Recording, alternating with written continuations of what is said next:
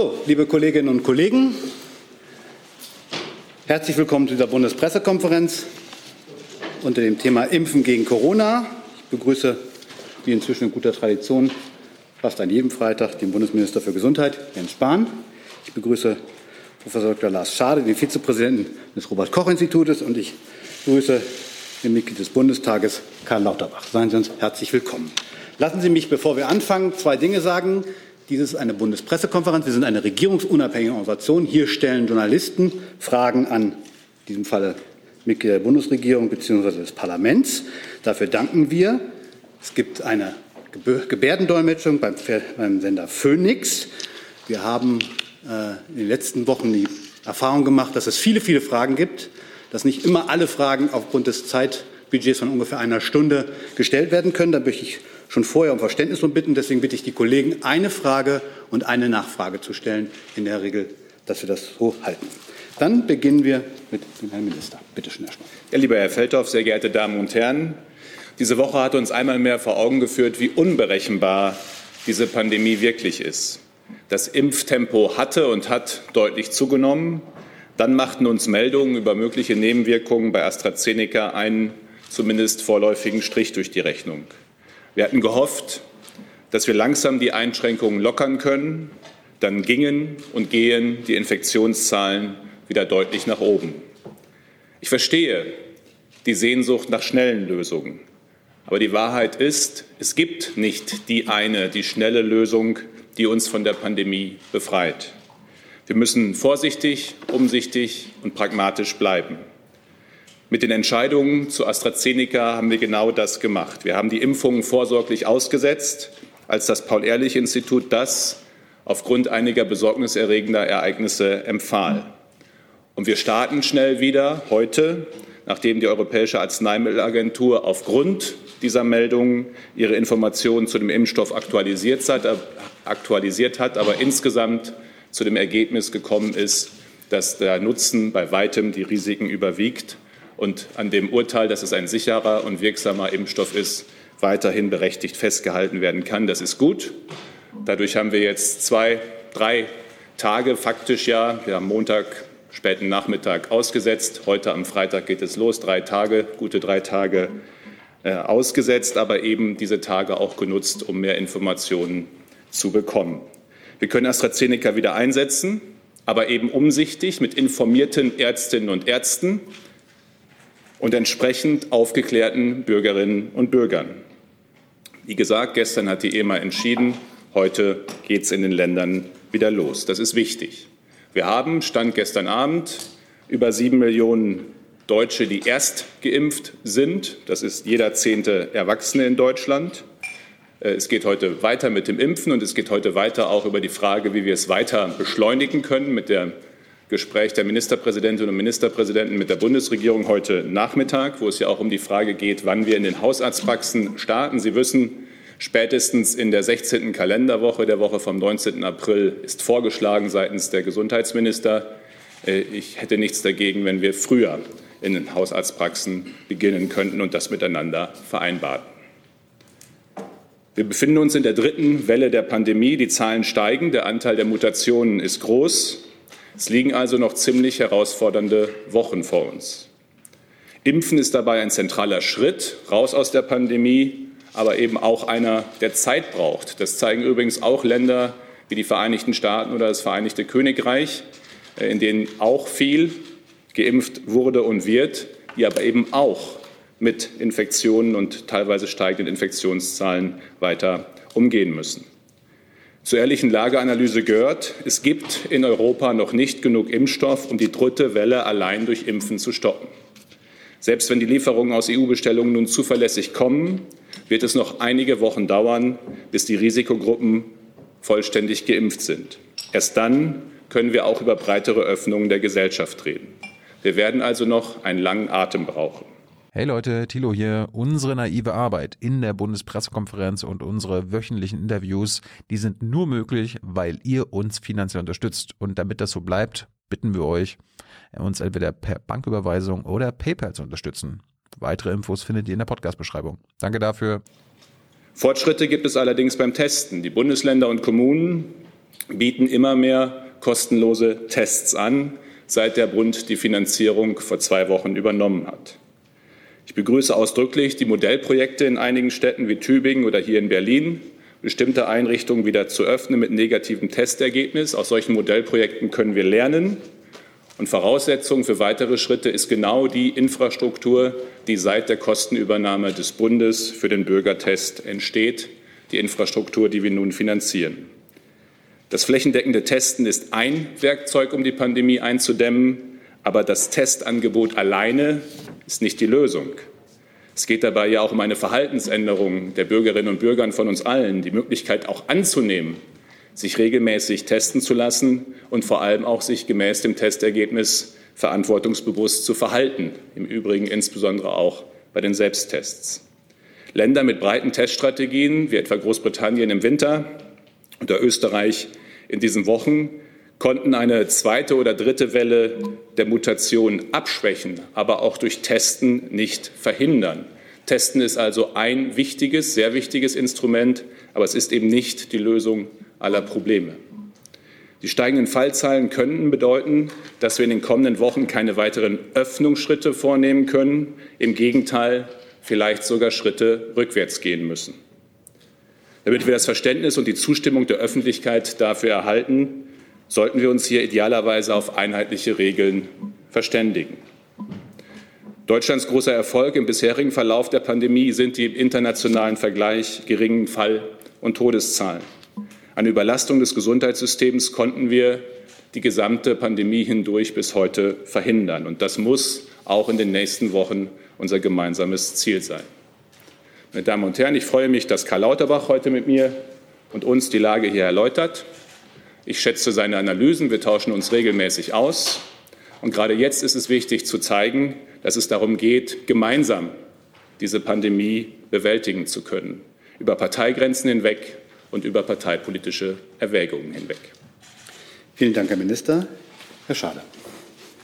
Sehr geehrte Damen und Herren, leider hat sich die Zunahme der Fallzahlen in den letzten Tagen beschleunigt. Er ist nun ganz deutlich exponentiell. Die Inzidenz steigt in den Altersgruppen unter 60 Jahren deutlich an, am meisten bei den 15- bis 49-Jährigen. Die Zahl der Covid-19-Patienten auf Intensivstationen geht seit etwa zwei Wochen nicht weiter zurück. Insgesamt auf Bundesebene gesehen steigt sie sogar wieder an. Die Zahl der Todesfälle ist glücklicherweise noch weiter rückläufig, aber der Rückgang, der Rückgang hat sich verlangsamt und äh, er ist auch, die Zahl der Todesfälle ist auch immer noch zu hoch. Und wir müssen damit rechnen, dass in einigen Wochen wieder auch wieder mehr Menschen in Verbindung mit Covid-19 sterben. Es stecken sich im Moment wieder deutlich mehr Menschen an. Das Infektionsgeschehen gewinnt an Dynamik. Das zeigen auch die Surveillance-Systeme, die wir nutzen, um die Situation einzuschätzen. Dieser Anstieg der Fallzahlen ist real. Nach unseren Daten lässt er sich nicht damit erklären, dass mehr Schnelltests gemacht werden. Wir veröffentlichen dazu auch eine FAQ, die Sie auf unserer Homepage finden werden, um das näher zu erläutern. Wir gehen davon aus, dass der Anstieg zum großen Teil auf die Variante B117 zurückgeht. B117 wird zurzeit bei etwa drei Viertel aller untersuchten Personen nachgewiesen. Diese Variante ist noch ansteckender. Das heißt, es erkranken innerhalb kürzerer Zeit mehr Menschen. Und das macht es natürlich schwieriger, das Virus einzudämmen. Uns stehen daher leider wieder schwere Wochen bevor. Es ist sehr gut möglich, dass wir um Ostern eine ähnliche Lage haben wie vor Weihnachten, mit sehr hohen Fallzahlen, sehr vielen schweren Verläufen, vielen Todesfällen und Krankenhäusern, die stark belastet sind. Meine Hoffnung ist aber, dass wir diese Entwicklung zumindest noch abfedern können. Jeder und jeder Einzelne kann etwas dafür tun. Schützen Sie sich und andere. Bei der Arbeit, und hier ist es wichtig, müssen die AHA-Regeln auch unter den Kolleginnen und Kollegen eingehalten werden, beim Einkaufen, in der Schule, in jeder Alltagssituation. Bitte reduzieren Sie Ihre Kontakte auf ein Minimum. Bitte halten Sie sich immer an die AHA plus L-Regeln. Wenn Sie einen Selbsttest machen, der positiv ausfällt, bleiben Sie bitte zu Hause und rufen in einer Arztpraxis oder einem Testzentrum an. Das Ergebnis sollte immer durch einen PCR-Test bestätigt werden. Wenn der Schnelltest oder auch Selbsttest negativ ausfällt, denken Sie daran, dass Sie trotzdem ansteckend sein könnten und halten sich bitte unbedingt weiter an die AHA plus L-Regeln. Wenn Sie Symptome einer akuten Atemwegsinfektion haben, bleiben Sie bitte immer zu Hause und rufen Sie in einer Arztpraxis an, um sich testen zu lassen. Das gilt auch, wenn ein Selbsttest negativ war. Die Impfungen weisen uns den Weg aus der Pandemie, aber es wird leider noch etwas dauern, bis ausreichend viele Menschen geimpft sind. Und gerade im Hinblick auf Ostern bitte ich Sie deshalb, verbringen Sie die Ostertage nur im engsten Kreis. Wenn Sie sich mit anderen treffen, dann bitte immer mit denselben Personen und mit viel Abstand, am besten an der frischen Luft. Denken Sie daran, dass negative Selbsttests und auch Schnelltests im Testzentrum keine hundertprozentige Gewissheit bieten, dass Sie nicht infiziert sind. Und ich bitte Sie auch, verzichten Sie auf Reisen im In- und Ausland. Mobilität und Kontakte sind die Treiber der Pandemie. Und die Varianten sind nun noch etwas ansteckender. Wenn an Ostern Menschen aus verschiedenen Regionen Deutschlands zusammenkommen, könnte die Pandemie zusätzlich angeheizt werden. Das müssen wir verhindern. Vielen Dank. Vielen Dank, Herr Schade. Herr Lauterbach.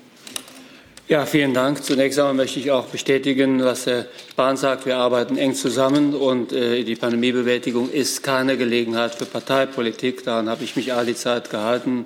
Ich denke, das auch weiter zu tun. Und ich denke, das muss der Geist sein, in dem wir hier zusammenarbeiten. Von daher vielen Dank für die Einladung. Ich will auf drei Dinge eingehen.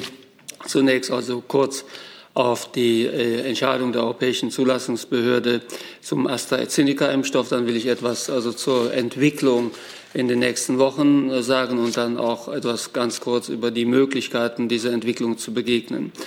Zunächst einmal, ich begrüße ausdrücklich die Entscheidung der Europäischen Zulassungsbehörde. Sie hat mich im Inhalt und auch in der Begründung nicht überrascht. Äh, die Europäische Zulassungsbehörde hat sich hier im Wesentlichen mit äh, der Komplikation von Thrombosen beim Impfstoff von AstraZeneca beschäftigt. Und da gibt es grundsätzlich zwei unterschiedliche Arten der Thrombosen, die bewertet und beachtet worden sind. Und das ist zum einen die allgemeine Thrombose, die man auch kennt, beispielsweise bei äh, Dauereinnahme der Pille oder anderen Medikamenten oder die man auch hat, wenn man also dazu neigt und dann eben diese spezifische Sinusvenenthrombose, die einhergeht mit einer Hämolyse und mit einem Verbrauch von Thrombozyten, also einem Abfall der Thrombozytenzahl. Die allgemeine Thrombose, die sehr viel häufiger ist, die ist Gott sei Dank also bei der Einnahme von AstraZeneca als Impfstoff nicht erhöht. Und das ist ein wichtiges Signal, weil das ist die viel häufigere Thrombose. Das ist auch die Thrombose, die bei älteren Menschen häufiger vorkommt. Und somit ist die gute Nachricht zunächst einmal die gewesen, hier sehen wir keine Anhäufung, keine Vermehrung und das entlastet den Impfstoff. Diese hochspezifische Thrombose in den Sinusvenen einhergehend mit der Hämolyse, äh, da kann man zum jetzigen Zeitpunkt, da stimme ich der Europäischen Zulassungsbehörde ausdrücklich zu, nicht davon ausgehen, also äh, dass es äh, man kann nicht sicher sein, dass es von dem AstraZeneca-Impfstoff herkommt. Es ist aber ein so pathognomisches, also ein so präzises Muster, dass es sich durchaus herausstellen könnte, dass das eine Nebenwirkung des Impfstoffes ist, die dann auch spezifisch ist. Wir müssen dies aus meiner Sicht jetzt einfach unterstellen. Wir müssen den Worst Case annehmen. Selbst wenn man das tut, ist aber das Kosten-Nutzen-Verhältnis aus der Perspektive der Patienten dieses Impfstoffes hervorragend. Die Komplikation kommt bei weniger als einem von 100.000 Patienten vor.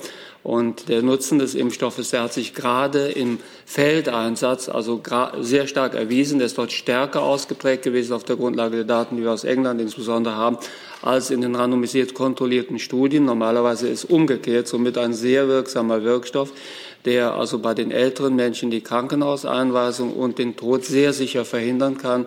Nach größeren Feldstudiendaten kann man davon ausgehen, dass in 95 Prozent der Fälle der Erstgeimpften ein Krankenhausaufenthalt durch Covid vermieden werden kann. Das ist eine sehr deutliche Senkung des Risikos. Daher ist der Impfstoff sicher und der Nutzen ist gewährleistet. Und ich begrüße ausdrücklich, dass in Deutschland die Impfung wieder begonnen hat mit dem heutigen Tag. Ich will noch einmal betonen, dass ein Impfstoff, den ich meinerseits jederzeit nehmen würde, den ich jederzeit akzeptieren würde und ein Impfstoff, den wir daher nicht als einen Impfstoff zweiter Klasse betrachten oder gar nennen dürfen.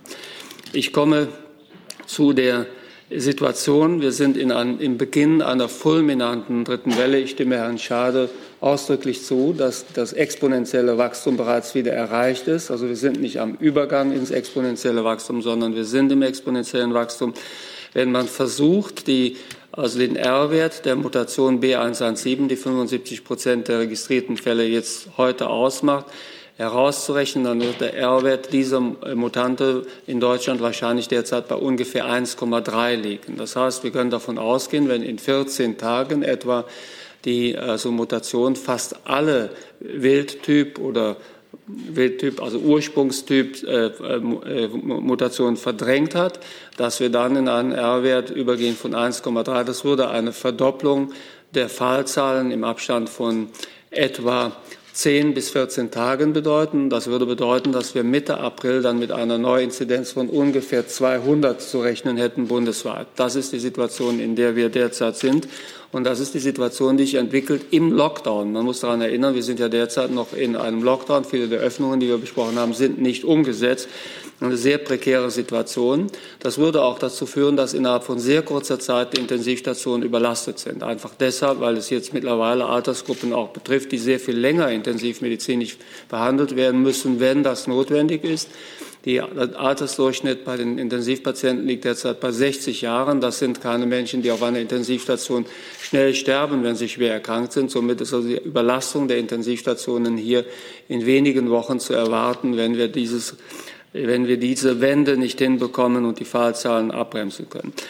Ähm, die Situation kann man aus meiner Sicht nur abfedern, indem aus meiner Sicht vier Maßnahmen miteinander verbunden werden. Zum einen, man kann es drehen und wenden, wie man will. Wir müssen zurück in den Lockdown. Und hier gibt es nur zwei Möglichkeiten. Also entweder machen wir das frühzeitig, warten nicht länger ab und versuchen, das in den Griff zu bekommen mit einem schnellen und harten Lockdown, der nicht allzu lange dauert. Oder wir verzögern das noch, dann müssen wir auch in den Lockdown, dann kommt der gleiche Lockdown, aber später und wird deutlich länger dauern. Denn also die Modellierungen zeigten ganz klar, mit jeder Woche, mit der ich einen Lockdown später beginne, verliere ich nach hinten heraus, um die gleiche Fallzahl wieder zu erreichen, zwei bis drei Wochen mindestens und habe auch noch eine höhere Zahl von Todesfällen. Daher gibt es rein epidemiologisch keinen Grund, wenn man bereits im exponentiellen Wachstum ist, wie Herr Schade ja bestätigt, auf den Lockdown zu warten. Es macht einfach keinen Sinn zu warten. Je früher man reagiert, desto besser ist es, desto kürzer ist der Lockdown, um desto kürzer muss er auch sein, um wieder auf eine beherrschbare Fahrzahl zu kommen. Zum Zweiten, es ist zwar richtig, dass die Schnelltests also einen Lockdown nicht verhindern können. Auch in England ist es damals, da wurde damals, als die dritte Welle begann, ungefähr fünfmal so viel getestet wie in Deutschland jetzt. Und trotzdem sind die Fälle explodiert. Man kann also mit dem Testen tatsächlich diese exponentielle also Wachstumsrate alleine nicht wegbekommen. Es ist auch richtig, genau wie Herr Schade sagt, das Testen ist nicht der Grund für die steigende Fallzahl. Der Anteil des Testens an der steigenden Fallzahl dürfte nach Modellierungen bei höchstens einem Drittel liegen der Steigerung. Höchstens, wahrscheinlich deutlich weniger. Somit der Anstieg ist real. Mit dem Testen ist das nicht zu beherrschen. Trotzdem kann man mit Testen den R-Wert senken. Und Studien von dem Harvard-Epidemiologen Michael Mina zeigen, dass gerade die Teststrategie zweimal pro Woche in Schulen und in Betrieben ausgesprochen erfolgreich ist. Wenn man dort systematisch mit Antigen-Schnelltests testet, ist der R-Wert um vielleicht 0,3 bis 0,4 absenkbar, wenn man das flächendeckend einsetzt. Diese Möglichkeit sollten wir nicht verschenken und dringend so rasch wie möglich ergreifen. Daher ist hier wirklich also Not an Mann oder Not an der Frau also das Testen in den Schulen und den Betrieben zweimal pro Woche aufzubauen. Das ist unser wichtigstes Brückentechnologieinstrument, um den R-Wert abzusenken. Das ist mit Impfungen zum jetzigen Zeitpunkt bei der Impfmenge, die wir verimpfen können, noch nicht möglich. Dritter Punkt.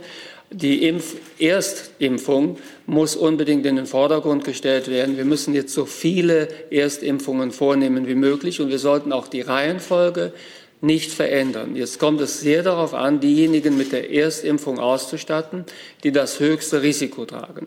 Und das Risiko bei einer Covid-Infektion an Covid zu versterben ist für einen 80-Jährigen 600 Mal so hoch wie für einen 30-Jährigen.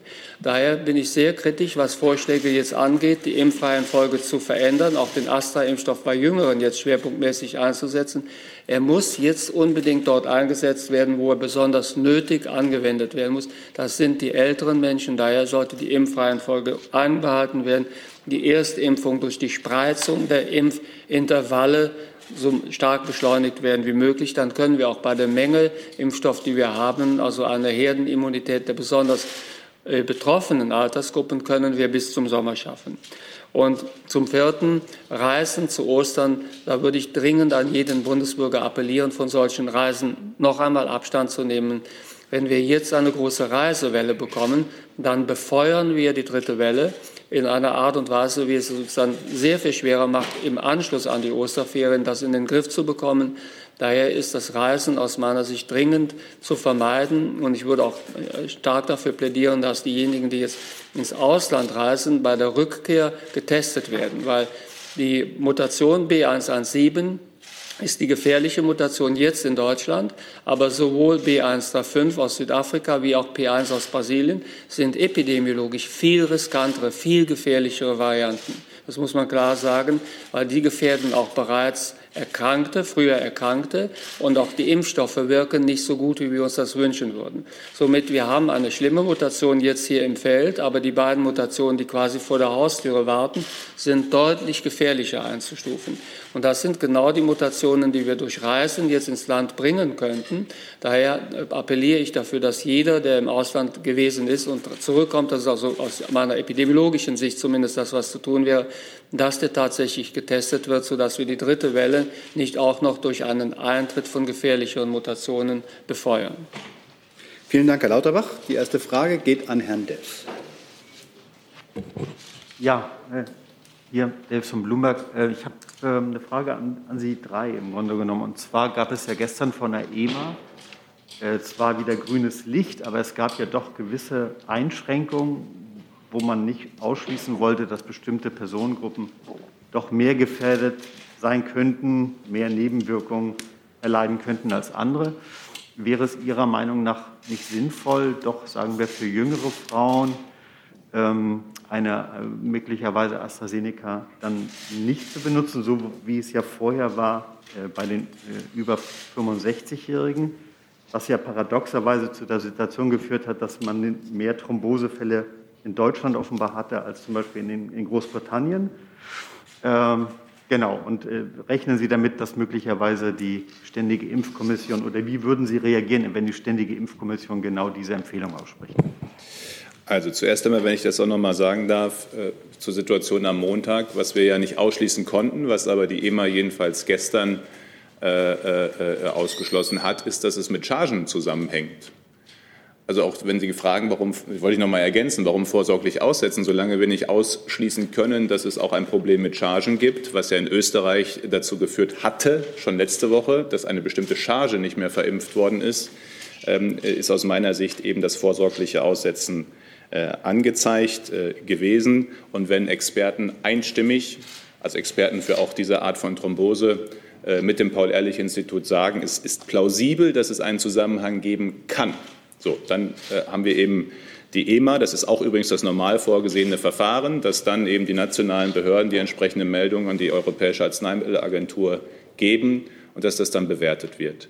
Ähm, und die Europäische Arzneimittelbehörde hat ja gestern äh, ausdrücklich eben gesagt, wie Sie es angesprochen haben, dass es äh, entsprechende Informationen für Patientinnen und Patienten geben soll, dass die Ärztinnen und Ärzte informiert äh, werden und dass es die berichteten Fälle vornehmlich auch dem, dem Muster nach sozusagen, dem, was, was sich ähnlich zeigt als Muster bei jungen und mittelalten Frauen stattgefunden hat. Und deswegen eben äh, jetzt wir äh, die Patientenaufklärungsbögen nicht jetzt, sondern gestern Abend noch äh, überarbeitet haben, den Ländern überarbeitet zur Verfügung gestellt haben, das Paul-Ehrlich-Institut eine Fachinformation macht, auch für die Ärztinnen und Ärzte, die dann eben individuell aufgrund dieser Information und dieses Hinweises auch der Europäischen Arzneimittelagentur individuell entscheiden und entscheiden müssen, äh, was äh, angezeigt ist in der Situation. Die Ständige Impfkommission ähm, trägt mehrheitlich diesen Weg mit. Ähm, das Paul-Ehrlich-Institut, wir haben uns gestern Nachmittag abgestimmt, äh, habe ich mich mit europäischen Partnerländern, auch Frankreich, Italien, Niederlande gehen ja einen ähnlichen Weg wie wir. Ähm, und ich habe mich natürlich abgestimmt mit den Gesundheitsministerinnen und Gesundheitsministern der Bundesländer, sodass dieses Vorgehen auf Basis äh, auch der Empfehlung der Europäischen Arzneimittelagentur sicher und wirksam Wichtig aber eben ein zusätzlicher Hinweis in der Fach- und Patienteninformation, äh, dass diese Entscheidung breit fachlich und politisch äh, mitgetragen wird. Und ich bin froh darüber, dass äh, am Ende die Gesundheitsminister meinem Vorschlag gefolgt sind, schon heute auch wieder mit den Impfungen zu beginnen. Dann ist Herr Heinrich dran. Eine Ergänzung, Herr Lauterbach? Also es ist ja bekannt, dass ich die Entscheidung den Astra-Impfstoff äh, auszusetzen, äh, anders getroffen hätte. Aber ich habe immer betont, dass man das so machen kann und so machen kann. Ich hatte damit gerechnet, dass die Europäische Arzneimittelbehörde so entscheiden würde, wie sie entschieden hat und äh, dass die Impfung also weitergehen würde. Auf der anderen Seite muss man auch ganz klar sagen, wenn das Paul-Ehrlich-Institut hier eine ganz klare Empfehlung abgibt, das ist sehr gewichtig in dem Sinne und da geht man als Minister natürlich auch ins Risiko und von daher haben wir da, also Minister Spahn und ich, wir haben keinen Dissens gehabt. Das kann man so entscheiden, das kann man so entscheiden. Es geht ja nur darum, welche Entscheidung also ist besser geeignet, das Vertrauen in den Impfstoff zu erhalten. Und das weiß auch selbst niemand so genau. Von daher ich bin einfach froh, dass wir jetzt weitermachen. Und mehr habe ich dazu nicht zu sagen. Ja, vielleicht nur eine, eine Erwägungsgrund dazugeben, einfach nochmal, weil wir, auch ich mir das ja nicht leicht gemacht habe am Montag. Die Tragweite der Entscheidung ist, äh, ich habe es ja schon gesagt, uns und mir sehr bewusst gewesen. Aber bei der Nutzen-Risiko-Abwägung müssen Sie auch sehen, das Risiko, das erhöhte, ist nicht für dieselbe Altersgruppe wie das erhöhte Risiko für die Covid-19-Erkrankung ist. Ähm, und deswegen muss man ja schon dann einmal abwägen, ob ein erhöhtes Risiko für junge und Mittelalte äh, in sehr seltenen Fällen, aber überdurchschnittlich dass man das abwägt mit anderen Fragen und dass man eine solche Abwägung ähm, äh, nicht innerhalb von 30 Minuten macht, sondern auf Basis von vernünftigen Informationen und Überprüfungen. Dafür setzten wir vorsorglich in einer solchen Situation aus.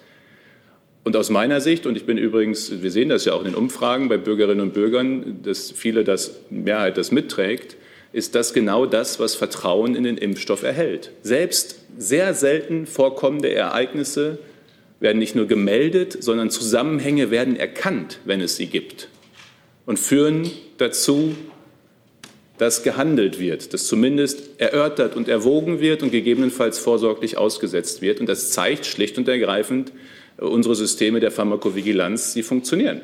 Und das ist doch genau das, was wir brauchen, auch für Vertrauen. Bevor Herr Heinrich dran ist, möchte ich darauf hinweisen, dass ich jetzt schon 15 Fragen auf dem Zettel habe und äh, hoffe, dass wir bei kürzeren Antworten, konzentrierteren Antworten, muss ich sagen, äh, und konzentrierten Fragen das dann entsprechend hinkriegen. Herr Heinrich, bitte. Ja, Sebastian Heinrich von Watson. Herr Spahn, wie gehen Sie persönlich damit um, dass Sie jetzt in den vergangenen Wochen von einem der beliebtesten Politiker zu einem der am stärksten kritisierten geworden sind? Und an Herrn Lauterbach vielleicht die Frage, wie, für wie gerechtfertigt halten Sie die massive Kritik, die Herr Spahn gerade erlebt? Na, eine, eine Pandemie ist für den Gesundheitsminister kein Schonwaschgang. Das, das äh, ist aber für die allermeisten Bürgerinnen und Bürger nicht, ähm, die ja alle, äh, äh, wir alle ja in dieser Pandemie sehr unterschiedliche Situationen erleben. Ähm, es ist aber auch am Ende nicht der Maßstab. Ich habe eine Aufgabe zu erledigen als Bundesminister für Gesundheit, mitzuhelfen, dass wir bestmöglich durch diese Pandemie kommen, Entscheidungen zu treffen in der konkreten Situation und da eben mit diesen Entscheidungen äh, Verantwortung zu übernehmen. Und das ist am Ende das, äh, worum es, worum es dabei geht. Und wir sind jetzt noch in einer Phase, muss man einfach mal sagen, wo, wo auch all diese Aspekte jedenfalls für mich keine Rolle spielen. Für mich spielt eins eine Rolle, das, was Herr Schade und Herr Lauterbach gerade auch noch mal beschrieben haben. Wir sind gerade in einer Situation, die wieder sehr, sehr schwer werden kann, wo die Zahlen stark steigen, wo Ostern ganz anders laufen könnte, als wir uns das vielleicht vor drei Wochen noch vorgestellt haben. Ähm, und deswegen geht es ja hier nicht um meine Befindlichkeiten, sondern darum, dass wir gemeinsam hier gut durchkommen. Lauterbach? Ja, zunächst einmal, äh, ich bewerte niemanden und nichts, insbesondere nicht den Minister. Von daher also, äh, ist die Frage für mich nicht relevant. Ich wollte aber noch einen Punkt sagen. Also was wichtig ist, wir dürfen jetzt nicht den Eindruck erwecken, als wenn gesichert wäre, dass der Astra-Impfstoff in erster Linie ein Problem darstellt für jüngere Frauen. Das kann sehr gut ein Artefakt sein in Deutschland der Tatsache, dass er im Wesentlichen für jüngere Frauen bisher eingesetzt wurde. Weil wir hatten ja durch die STIKO-Entscheidung uns entschieden, den Astra-Impfstoff bei den über 65-Jährigen nicht einzusetzen. In der ersten Risikogruppe waren im Wesentlichen Erzieherinnen, Pflegekräfte, also vornehmlich Frauen. Und dieses also überproportionale Risiko von Frauen kann auch der Tatsache geschuldet sein, dass der Impfstoff dort vornehmlich eingesetzt wurde. Somit also es kann sein, dass tatsächlich also hier Frauen stärker betroffen sind. Dafür gibt es aber epidemiologisch jetzt keinen Beleg. Daher ist es auch richtig gewesen, dass die Europäische Zulassungsbehörde hier keine Einschränkung in, abhängig vom, in Abhängigkeit vom Alter und vom Geschlecht gemacht hat. Und wir müssen vorsichtig sein, dass wir den Impfstoff nicht also hier durch einen möglichen Artefakt belasten. Ich betrachte den Impfstoff für gleichermaßen sicher in allen Alters- und in allen Geschlechtsgruppen. Herr Jung ist dran auch nochmal das auf eine fachliche Ebene gebracht, Herr Spahn. Sehr viele Leute, Wissenschaftler, Journalisten sind der Ansicht, dass Herr Lauterbach der bessere Gesundheitsminister wäre. Sind Sie manchmal auch der ein haben Sie manchmal auch den Eindruck? Ich kenne Herrn Lauterbach. Wie lange kennen wir uns jetzt? Gefühlt, ewig, ewig. Gefühltes Leben lang. 15, 16 ähm, ich glaube, wir haben immer im Zweifel gegenseitig voneinander verschiedene, aber immer gute Eindrücke äh, und arbeiten über all die Jahre jetzt gut zusammen. Ähm, und haben 2013 Koalitionsverhandlungen gemeinsam geführt. Da wussten wir beide nicht, äh, was wird oder nicht wird, äh, äh, anschließend bei der Regierungsbildung. Und dann kam es auf einmal ganz anders. Wer weiß, vielleicht wird er ja noch mal Gesundheitsminister. So Satz. Und äh, Herr Lauterbach hat ja gerade ausgeführt, dass wir am besten jetzt in den Lockdown gehen, damit wir nicht den Rattenschwanz haben. Äh, warum sollten wir denn aus Ihrer Sicht nicht sofort in den Lockdown? Warum jetzt noch warten? Und wir haben ja äh, mit den, oder die Bundesländer haben mit der Bundesregierung, dem Ministerpräsidenten und Ministerpräsidenten ja vereinbart, ähm, dass es eben nicht nur Öffnungsschritte, sondern auch Schritte rückwärts gibt. Das, was als Bremse äh, bezeichnet worden ist. Und ich habe ja hier schon mehrfach gesagt, wir sind aus meiner Sicht an die Grenze dessen gegangen, schon mit den Schritten, die wir gegangen sind, was aus Gesundheitsschutz äh, verantwortlich ist. Äh, und deswegen ist, sind genau die Themen, die Herr Lauterbach äh, angesprochen hat, diejenigen, die wir am Montag mit den Bundesländern besprechen müssen. Und das ist ja das, was uns so schwer fällt. Also wenn wir nochmal Januar, Februar, Zahlen gehen runter, März, Frühjahr irgendwie vor der Tür und alle hatten das Gefühl, wir haben die zweite Welle hinter uns und es könnte jetzt besser werden. Vor allem nach den vielen Monaten der Einschränkung. Und diese dritte Welle und die Entwicklung, die wir gerade sehen, nicht zuletzt aufgrund der Mutationen, äh, das äh, ist epidemiologisch sehr, sehr klar und aus Gesundheitsschutzsicht aus meiner Sicht auch sehr, sehr klar, was zu tun ist. Alle Prognosen, was die Intensivstationen angeht, sagen uns, die Zahlen müssen runter und entsprechend äh, müssen auch Maßnahmen ergriffen werden. Und gleichzeitig sehen wir, äh, wie die gesellschaftliche Debatte ist äh, und die soziale. Und genau das ist eben das, was wir am Montag miteinander werden besprechen müssen. Aber ich werde im Zweifel immer aus Überzeugung die Position des Gesundheitsschutzes nehmen. Herr Kollege. Andreas Koch, RTL NTV. Zwei Fragen an Herrn Spahn.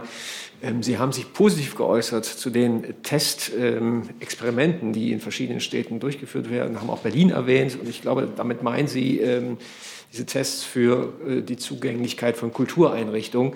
Ähm, sollte es dabei dann auch bleiben, wenn tatsächlich eben Notbremsensituationen entstehen, das Impfgeschehen so verläuft, wie es momentan verläuft? Zweite Frage.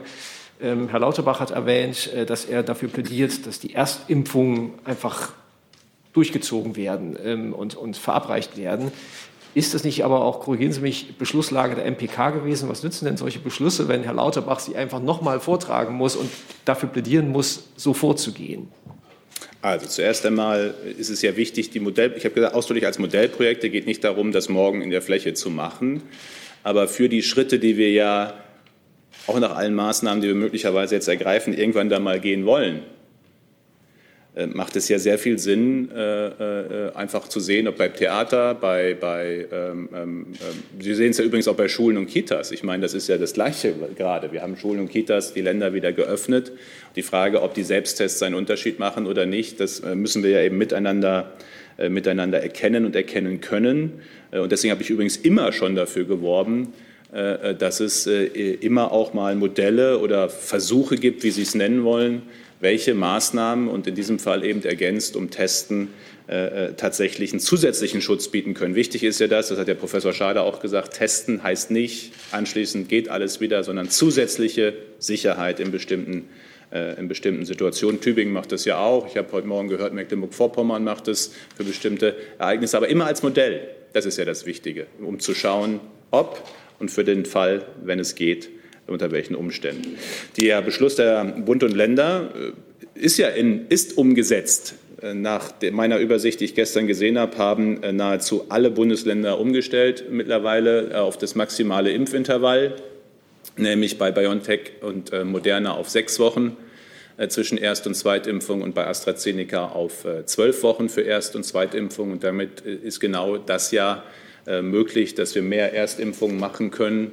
Wir müssen ja sehen, zwölf Wochen, in drei Monate dann auch Unterschied. Und das zeigt ja, dass wir gerade auch im zweiten Quartal mit diesen Intervallen und den Mengen, die wir erwarten dürfen, Stand heute, dann auch deutlich mehr Erstimpfungen werden vornehmen können. Und wenn Sie auf die letzten oh, zwei, drei Wochen schauen, die Zahl der Erstimpfungen hat sich enorm erhöht. Die, also das, die, die Veränderung hat stattgefunden hin zu deutlich mehr Erstimpfungen. Ja, nur ganz kurz als Ergänzung, nur damit man die Größenordnung einschätzen kann. Wenn man die Erstimpfung jetzt vorzieht, bei beiden Impfstoffen, die wir flächig einsetzen können, also BioNTech und Astra, dann rettet das also auf der Grundlage von Modellierungen, die Dirk Brockmann, Bent Meyer und ich gemacht haben, zwischen 8.000 und 14.000 Menschenleben in der dritten Welle. Das ist also von größter Bedeutung. Das muss konsequent umgesetzt werden. Ich plädiere auch daher dafür, keinen Impfstoff zurückzulassen, weil die Hauptwirkung beim Impfstoff mehr als 80 Prozent liegt in der Erstimpfung. Und wir können nicht davon ausgehen, dass wir über die Verschiebung der Zweitimpfung Nachteile einholen. Daher ist es von absoluter Bedeutung, dass wir es auch systematisch umsetzen, dass das kontrolliert wird. Und zum Zweiten beim Testen zeigt sich also jetzt, die, also bei B117 sind Kinder, auch kleine Kinder und Jugendliche sehr viel stärker betroffen. Kinder hatten ja immer den Vorteil, die haben ein geringeres Atemvolumen und das geringere Atemvolumen, auch in der Regel keine Symptome, hat dazu geführt, dass Kinder nicht so ansteckend waren bei der Ursprungsvariante. Das ist zumindest der Konsens der Wissenschaft. Dieser Vorteil ist jetzt für Kinder weg weil bei, B, bei B117 erreicht die Virusmenge bei Kindern einen kritischen Schwellenwert, dass Kinder so ansteckend sind wie Erwachsene. Das ist jetzt vollkommen unstrittig. Und da Kinder viele Kontakte haben und auch Brückenüberträger sind zwischen mehreren Organ äh, Generationen, wäre der Aufbau der doppelten Testung der Schüler in den Schulen derzeit der Königsweg, um Tempo zu gewinnen. Das ist noch wichtiger als alles andere. Also wir müssen tatsächlich aus drei Gründen. Erstens haben die Schüler große Nachteile. Zum Zweiten, über Schüler und Kinder verbreitet sich derzeit diese Mutation ganz besonders stark. Und wir müssen da rein. Es gibt keine Altersgruppe, wo der Zuwachs der Fälle so ausgeprägt ist wie bei den Kindern und den jungen Erwachsenen. Und daher ist der Aufbau der Teststrategie in den Schulen, das, das ist aus meiner Sicht das zu verfolgende mit größter Priorität wenn es nicht anders geht und die Tests sonst nicht verfügbar sind, muss man auch in Frage stellen, ob die Tests dann frei verkäuflich sein dürfen in den Geschäften, in den Supermärkten. Denn wenn wir zu wenig Tests haben, um in den Schulen tatsächlich diese Testung zu organisieren, ich habe derzeit nach wie vor keinen wirklich guten Überblick, wie viele Tests die Schulen zur Verfügung haben. Aber wir müssen diese Tests aus meiner Sicht dort fokussieren. Dort machen sie den größten Unterschied. Herr Kollege. Paul Sonntag, Weltfernsehen. Äh, wir haben bei den letzten Ministerpräsidentenkonferenzen eigentlich immer, gerade in den Tagen davor, das ähnliche Spiel gesehen. Das Gesundheitsministerium und das Kanzleramt haben sich eher positiv in Richtung Lockdown geäußert und die Länder haben dann am Ende dagegen verhandelt. Gerade bei der letzten Runde haben wir gesehen, dass sie sie auch in weiten Teilen durchgesetzt haben mit Öffnungsschritten und ähnlichen Plänen. Welchen Hebel haben Sie eigentlich noch, Herr Spahn, dann bei der nächsten MPK? Weil das Testen und eine ähnliche Strategie hat sich ja als wirkungslos dann erwiesen. Wo wollen Sie da eigentlich noch ansetzen? Es ist ja erstmal, wenn, ich weiß nicht, was Sie mit Hebel meinen. Erstmal geht es ja um Argumente und äh, Fakten äh, und äh, die Entwicklungen, die wir sehen, äh, die dargestellt werden, die darzustellen sind, auf deren Basis zu entscheiden ist. Und es ist ja offenkundig. Ich meine, wir haben heute weitere Bundesländer, die die Inzidenzwerte über 100 überschritten haben. Ähm, und das sieht ja die Vereinbarung auch vor zwischen Bund und Ländern, dass wenn entsprechende Inzidenzwerte überschritten werden, äh, äh, weitere Maßnahmen nicht nur nicht möglich sind, sondern möglicherweise auch äh, eben zurückgegangen werden muss, sodass ich weiterhin darauf setze, und so nehme ich auch Äußerungen von Ministerpräsidentinnen und Ministerpräsidenten in den letzten Tagen wahr, dass wir diesen Weg der Vorsicht auch am Montag weitergehen werden. Es muss ein, aus meiner Sicht ein sehr entscheidendes Ziel geben, eine Überlastung und übrigens auch eine Belastung. Ich möchte nicht warten, bis die Intensivstationen voll sind. Das ja gelegentlich als Parameter angeführt wird. Also ich meine, sollen wir warten, bis fünf oder 8.000 Patientinnen und Patienten auf Intensivstationen sind? Das ist ja immer mit Leid auch verbunden. Ähm, und äh, was ich unbedingt vermeiden möchte und was wir weiterhin vermeiden sollten, ist eine zu starke Belastung für das Gesundheitswesen, um Leid für den Einzelnen, aber vor allem auch eine Überlastung des Systems zu vermeiden. Und alle Szenarien, die wir sehen, äh, die beschrieben werden, alle Modellierungen laufen im Moment darauf hinaus, dass sich die Intensivstationen wieder sehr stark füllen. Und ich gehe sehr stark davon aus, dass das eben auch eine Rolle spielt am Montag. Zusatz? Nachfrage dazu. Äh, die Notbremse bei 100, die wird also bleiben? Das ist ja Teil der Beratung am Montag, aus meiner Sicht mindestens. Herr Schade. Ja, wenn ich kurz ergänzen dürfte. Also wir haben ja jetzt die Situation, und das mag äh, teilweise auch zu einer gewissen, äh, ja, also es besteht jedenfalls die Möglichkeit, dass es zu einer Fehleinschätzung führt, ähm, dass eben in den älteren Altersgruppen schon sehr viele Geimpfte sind. Und dadurch haben wir die Situation, dass äh, zunächst jetzt erstmal diejenigen, die früher das höchste Risiko haben, ein bisschen aus dem Risiko raus sind. Und wir sehen das jetzt schon auf den Intensivstationen, dass sich das Patient, dass sich die Patienten dort ändern, die werden jünger. Ja. Und wenn wir jetzt sozusagen denken, nur weil die Fälle auf den Intensivstationen nicht so stark ansteigen, wie wir das vielleicht erwarten, sondern langsamer, dann wird sich das ändern, je mehr Infizierte wir haben.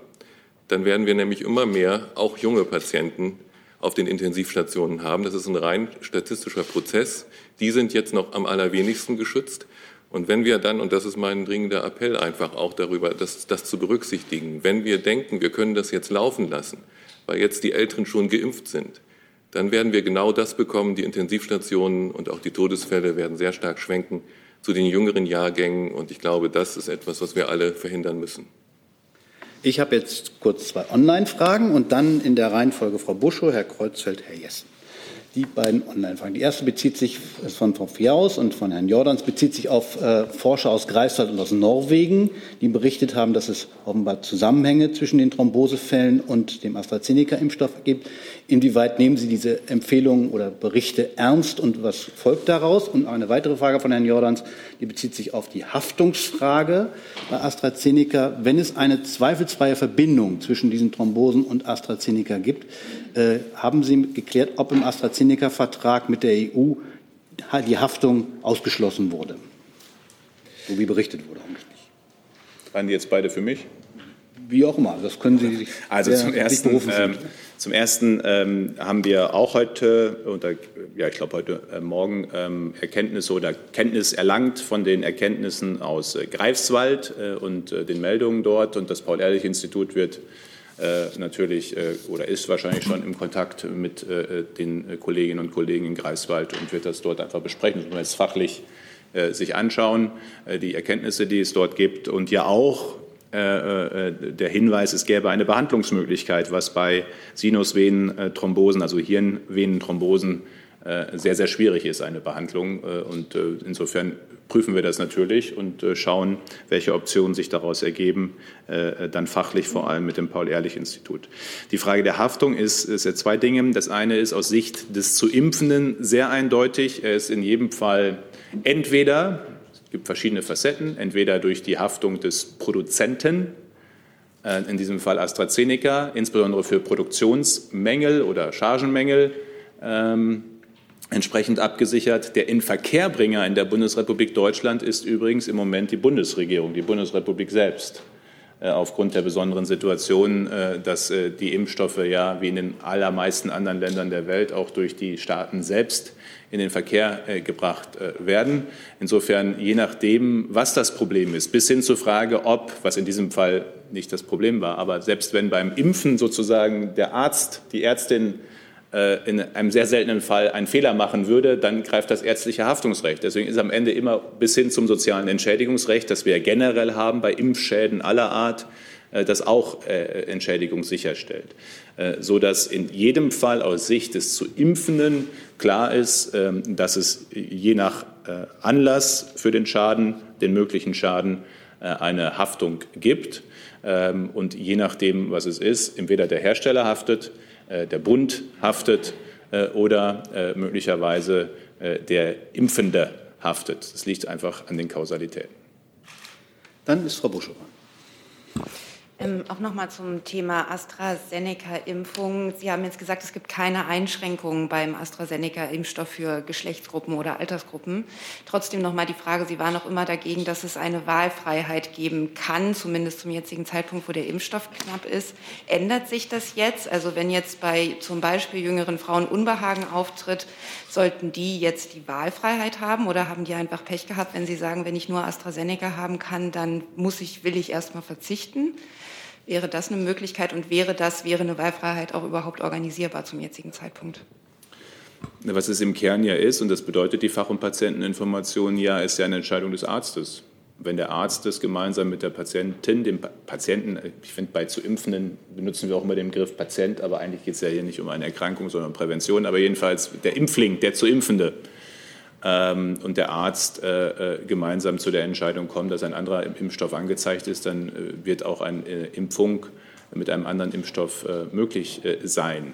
Wie wir ja insgesamt mit jedem Schritt, wir sind immer noch in einer Phase der Knappheit, ohne Zweifel. Und ich schließe mich übrigens ausdrücklich Herrn Professor Lauterbach an. Es ist jetzt sehr, sehr wichtig, die besonderen Risikogruppen auch wieder stärker zu impfen, gerade mit Blick auf die dritte Welle. Heißt insbesondere die älteren äh, äh, zu impfen, ob mit AstraZeneca oder BioNTech, um dort einen Schutz äh, zu geben. Ähm, wir sind immer noch in einer Phase der Knappheit und gleichzeitig ähm, ist sozusagen das ganz strikte Vorgehen, dass überhaupt in keiner Situation ein anderer Impfstoff genommen werden kann, ja jetzt auch nicht mehr so notwendig, weil wir immer mehr Impfstoffe verfügbar haben. Also ich bin sehr sicher, dort werden situationsbezogen die Impfärztinnen und Ärzte mit den zu Impfenden auch eine Lösung finden. Ähm, gleichzeitig müssen wir die Impfstoffe, die wir haben, auch nutzen. Herr Kreuzfeld. Ja, auch nochmal zum Thema AstraZeneca oder Impfungen generell. Es ist ja heute mehrfach betont worden, dass jetzt von der dritten Welle und von B117 Kinder und Jugendliche besonders stark betroffen sind. Für die gibt es aber ja immer noch keinerlei Zulassung für die Impfung. Ich wollte hören, ob es da eigentlich Neuigkeiten gibt, wann sich das ändern wird. Und auch noch zum, damit verbunden zu den Impfungen. Es gab ja bei AstraZeneca noch die andere schlechte Meldung, dass die Liefermengen deutlich geringer ausfallen sollen im zweiten Quartal. Ist das inzwischen eigentlich bestätigt und was heißt das für den weiteren Impfplan? Ähm, ich, wenn Sie noch ergänzen wollen zu Kinder, Jugendlichen, ähm, nach dem, was äh, wir sehen, auch äh, bei den Zulassungsbehörden sind ja entsprechende Studienanträge auch eingereicht oder bekannt, äh, sind alle Hersteller soweit ich das jetzt überblicken kann, die zugelassen sind. Ähm, Moderna hatte ja gestern noch auch entsprechendes nochmal angekündigt, auch in Studien jetzt mit Kindern und Jugendlichen. Es ist auch wichtig, dass es diese zusätzlichen Studien gibt. Bei Arzneimitteln geht generell, äh, Kinder sind keine kleinen Erwachsenen. Das hat Auswirkungen auf die Dosis, das hat Auswirkungen auf die Frage, wie ist die Wirkung im Körper selbst. Ähm, und diese Studien gibt es. Ähm, einige sind sehr optimistisch, immer zurückhaltender sein, auch mit äh, äh, Angaben, wann. Äh, es kann Monate dauern, es kann sich aber auch, also bis, es kann auch länger dauern. Es liegt ja einfach daran, wann es aus diesen Studien Erkenntnisse äh, gibt, äh, eben für Kinder und Jugendliche, insbesondere ja auch was etwa die Dosis und anderes und die Wirkung im Körper angeht. Was die Frage der Liefermengen angeht, war die Frage, ob es weniger gibt oder sorry, das ja, es gibt ja die Meldung, dass AstraZeneca also AstraZeneca weniger liefert und äh, Johnson Johnson auch. Also, also bei AstraZeneca haben wir tatsächlich, das war ja wenige Tage äh, äh, oder letzte Woche, die Meldung bekommen von AstraZeneca, äh, dass wir im zweiten Quartal mit etwas nochmal weniger Impfungen, Impfstoffen werden rechnen müssen äh, als äh, angekündigt. Das heißt für die Bundesrepublik Deutschland Stand heute wenn die Zahlen so kommen wie letzte Woche angekündigt, im zweiten Quartal etwa 15 Millionen Dosen AstraZeneca. Das sind ähm, zwei, drei Millionen Dosen weniger, als wir eigentlich erwartet hatten äh, für das zweite Quartal. Ähm, gleichzeitig sind wir im intensiven äh, Gespräch auch, AstraZeneca dabei zu unterstützen, was Abfüllung und Produktion auch in Deutschland äh, angeht. Die Kooperation mit IDT haben wir auch maßgeblich mit äh, unterstützt, dass die möglich geworden ist. Und das Gleiche gilt auch für Johnson Johnson. Johnson Johnson wird nicht vor Mitte, Ende April liefern können. Frühestmöglich nach Aussage des Unternehmens. Ähm, und auch dort fragt sich immer, warum erst jetzt, aber es nützt ja alles nichts. Dort unterstützen wir sehr.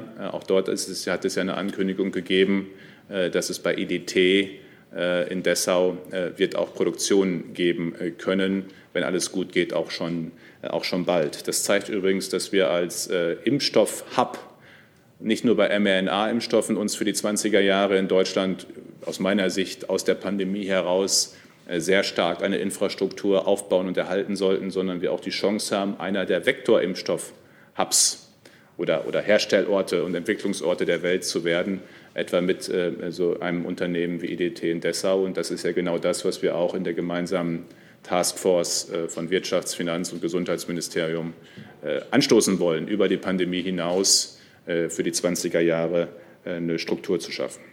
Herr Jessen. Anknüpfend an das, Herr Spahn, die Frage geht an Sie und an Herrn Lauterbach gleichermaßen, anknüpfend an die Beschreibung, dass nach wie vor Knappheit herrscht es nach wie vor Unsicherheit über die tatsächliche Lieferung zugesicherter Mengen besteht. Ist das nicht jetzt der Zeitpunkt, wo Sie allerspätestens sagen müssen, wir schließen Verträge, mindestens Vorverträge mit den Russen ab über die Lieferung von Sputnik? Heißt das jetzt eigentlich 5 oder V? Weiß ich nicht. Sie sind bei den Impfstoffen aus westlicher Produktion genau so verfahren. Es wurde bestellt im laufenden Zulassungsverfahren. Warum machen Sie das nicht jetzt auch vor dem Hintergrund der Knappheit mit Sputnik? Sollte das gemacht werden, dann auch in der Darf ich vielleicht kurz die Frage von Frau Dankbar gleich einschieben, dann können Sie die mitbeantworten. Sollte es für Sputnik nicht gegen der Knappheit deshalb jetzt eine Notfallzulassung geben? Also zuerst einmal ähm, halte ich es weiterhin für sehr, sehr wichtig zum Thema Zulassung, dass wir auch gerade für Impfstoffe, wo wir keine Studiendaten aus Europa selbst äh, haben, äh, aus den Studien Erkenntnisse haben, einfach die Datenlage klar ist und die Datenpakete geliefert werden. Ähm, wir haben sehr bereitwillig unterstützt, dass das Paul-Ehrlich-Institut Rapporteur wird für das europäische Verfahren. Ich weiß nicht, ob Sie die europäischen Verfahren kennen. Es ist immer so, dass bei den Zulassungsverfahren in Europa eine nationale Behörde sozusagen in Federführung ist äh, und die Dinge für alle andere, anderen maßgeblich auswertet. Das ist in diesem Fall das Paul-Ehrlich-Institut, ähm, was wir ausdrücklich auch äh, äh, unterstützen. Ähm, wir sind im Kontakt mit den russischen Kollegen im Gesundheitsministerium auf verschiedenen Ebenen. Wir unterstützen das Unternehmen dabei, auch Produktionspartner in Deutschland und Europa finden zu können, auch in, in, Zusammenarbeit mit dem Wirtschaftsministerium. Ich will mit all dem nur deutlich machen, wir sind in engem Austausch bis hin zur Frage eines möglichen äh, MOUs äh, mit der russischen äh, Seite. Und ich kann mir auch gut vorstellen, dass wir Verträge schließen, auch zügig schließen. Voraussetzung ist aber auch dafür, dass wir erst einmal wissen, über welche Mengen und welche Verfügbarkeiten wann wir reden. Äh, weil es macht ja tatsächlich vor allem dann Sinn, wenn dann nach einer Zulassung auch zügig Menge verfügbar ist. So, und wenn über diese Fragen Klarheit ist, lassen sich auch Verträge schließen. Und ich bin tatsächlich ähm, äh, sehr dafür, äh, wenn die Europäische Union jetzt nicht da auch was macht, dass wir es dann national machen. Ja, ich stimme hier zu. Zunächst einmal, man sollte mit dem russischen Impfstoff genauso vorgehen wie mit jedem anderen. Ich habe ja immer dafür plädiert, dass Aufbau der Kapazität und früher Einkauf wichtig sind zu dem Zeitpunkt, wo die Zulassung auch noch nicht da ist. Und von daher würde ich den russischen Impfstoff hier so behandeln wie jeden anderen auch und würde für die Beschaffung plädieren und auch für die Sicherung von Kapazität. Die Datenlage für diesen Impfstoff ist sehr gut, was also die Wirkung angeht. In Lancet, die Publikation hat überzeugt, es gibt aber einen Schönheitsfehler. Die in der Publikation berichtete äh, Rate von Nebenwirkungen erscheinen Spezialisten sehr unrealistisch niedrig. Daher müssen die Daten, die Grundlage der Publikation gewesen sind, von der Europäischen Zulassungsbehörde eingefordert und präzise geprüft werden. Wenn diese Prüfung erfolgt und es bestätigen sich die in der Lancet-Publikation abgesehenen Spezif also Werte, dann also würden wir, also dann stünde einer Zulassung nichts im Wege, aber das ist hier etwas schwieriger, weil die Datenlage schwerer zu bewerten ist als bei anderen Impfstoffen, wo der, das Verfahren etwas transparenter war. Wo wir bei Notfallzulassungen sind, was tatsächlich eine Überlegung wäre, darüber nachzudenken, ob man den CureVac, also Impfstoff, über eine Notfallzulassung prüft. Und zwar deshalb, weil die, der Wirkmechanismus dieses Messenger-RNA-Impfstoffes ist sehr ähnlich wie der Wirkmechanismus bei BioNTech und Moderna. Und man kann daher also approximieren, wie gut der Impfstoff ist im Feldeinsatz auf der Grundlage der Immunreaktion, die ich in den unterschiedlichen Dimensionen, also von Antikörperreaktionen über unterschiedliche also zelluläre also Reaktionen ableisten kann. Das heißt, hier wäre tatsächlich denkbar, dass man diesen Impfstoff also prüft und vielleicht zulässt wie ein Biosimilar, dass man nicht noch einmal die klassische Phase 3 Studie zur Voraussetzung macht, weil der Impfstoff ist gut produzierbar, ist schnell produzierbar. Es sollte aus meiner Sicht geprüft werden, ob hier eine Notfallzulassung möglich ist auf der Grundlage eines etwas anderen Verfahrens. Dieses Verfahren bereiten wir derzeit ohne dies vor, weil das wird das Verfahren sein, was wir einsetzen müssen, um veränderte Messenger-RNA-Impfstoffe einzubringen, wenn wir gegen Mutationen impfen wollen. Wir können nicht jedes Mal meinetwegen gegen eine neue Variante eine große Phase-3-Studie durchführen. Schon alleine deshalb nicht, weil wir hoffentlich dann auch nicht mehr die Fallzahlen haben, um in überschaubarer Zeit zu Ergebnissen zu kommen. Daher werden wir immer in Zukunft bei der Anpassung der Impfstoffe so vorgehen müssen, dass wir uns daran orientieren, was sind die also Intermediärparameter. Und das könnte man bei CureVac also überprüfen, weil das würde tatsächlich hier einen wesentlichen Vorteil bringen. Das ist aber nur ein Vorschlag von mir. Der wird auch unter Wissenschaftlern diskutiert und damit beschäftigt sich meines Wissens auch das Paul-Ehrlich-Institut. Und schließlich noch einen Satz hier zu den Impfstoffen bei Kindern. Das ist tatsächlich sehr wichtig. Wir werden keine Impfstoffe für Kinder vor dem Sommer haben. Das ist ganz klar. Die, die, Studien, die gemacht werden, laufen. Aber da ist jetzt schon abzusehen, dass wir da nicht zu einem Ergebnis kommen in, sage ich mal, zwei oder drei Monaten von jetzt. Dafür sind die also äh, zu Recht hohen Anforderungen an einen Impfstoff für Kinder also zu hoch, einfach zu hoch. Und das bedeutet aber, dass wir bei dem Erreichen von Herdenimmunität später möglicherweise ein Problem haben werden, weil für die ansteckenderen Varianten muss ein höherer Anteil der Bevölkerung geimpft sein, um Herdenimmunität zu erreichen.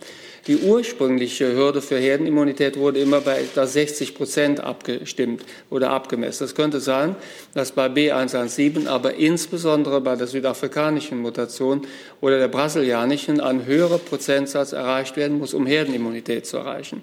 Und daher spielen dann die Kinder irgendwann eine große Rolle. Daher ist die Entwicklung von Impfstoffen für Kinder von allergrößter Bedeutung.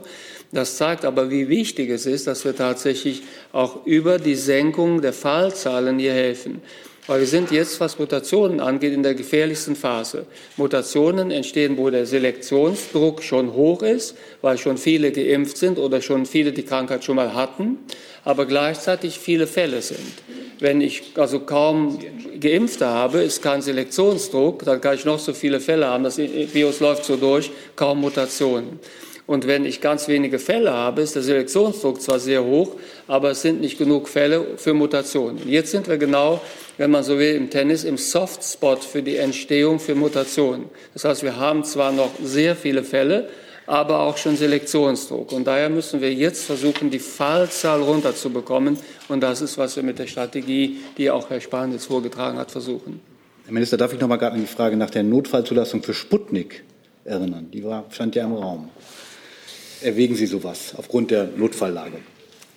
Wir sehen ja, wenn die Daten vorliegen, ist auch eine Ordnung. Also Voraussetzung übrigens auch für eine Notfallzulassung ist erstmal, dass ausreichend die Datenlage ist. Das eine ist eine Lancet-Publikation, ähm, das andere ist, was sind die eingereichten Daten bei den Zulassungsbehörden.